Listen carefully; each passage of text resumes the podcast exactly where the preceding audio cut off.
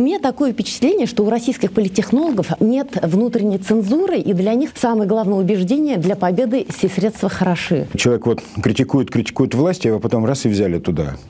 И он начинает смотреть на это совершенно да, с другой изнутри. стороны. Изнутри, да.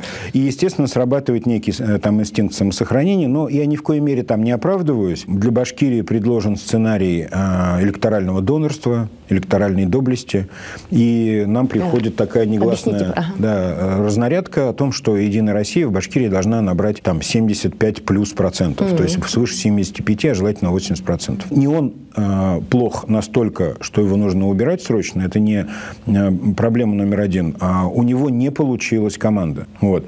А это уже несет разрушительный эффект для всей республики. Прошло два года, ничего не сделано ничего э, серьезного, масштабного не произошло. То есть республика э, тихо варится в своих тут местечковых проблемах, да, там здесь дорогу построили, там здесь мост строим, значит, тут комсомольскую разбомбили.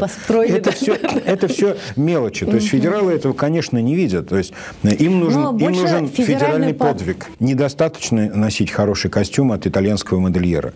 Этого недостаточно, чтобы выглядеть политиком. Одно дело там под дождем с мегафоном «пожалуйста, пожалуйста, разойдитесь» – это не признание ошибок. Это ну, тушение пожара, причем еще и по указке сверху. К Сечину нужно идти просить, а не там, ставить ультиматум. А вот просить они не умеют.